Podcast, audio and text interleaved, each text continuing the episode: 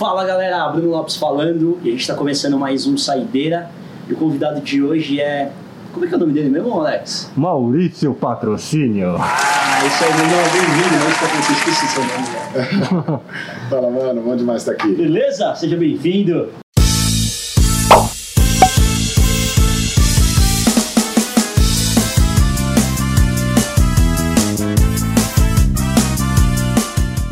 Muita gente acha que não sabe né, qual é o sentido da felicidade. Tem gente que fala que, puta, ser feliz é ter morar numa cobertura e ter uma Ferrari na garagem.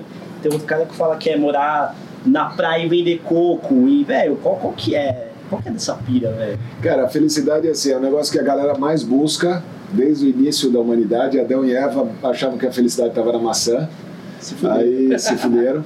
É, diz que depois a, a cobra falou para Eva que a maçã emagrecia e ela crau. E para ela talvez felicidade era estar magra.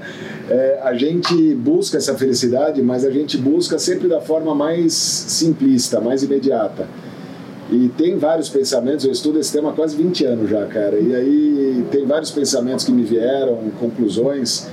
Uma delas é que quanto mais curta a obtenção do prazer, menos saudável ele é. E a gente vive numa geração miojo.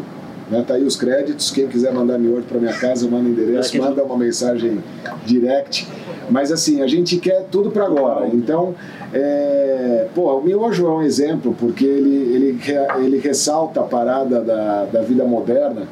Assim como você vê os americanos, aquele Cup Noodle, você já viu? Ah, Mais uma propaganda aí. Acho que é da Nissin também. Nissin, um abraço para os diretores de marketing. Deixa eu virar aqui da Estela também. Estelinha não vai patrocinar a gente, né?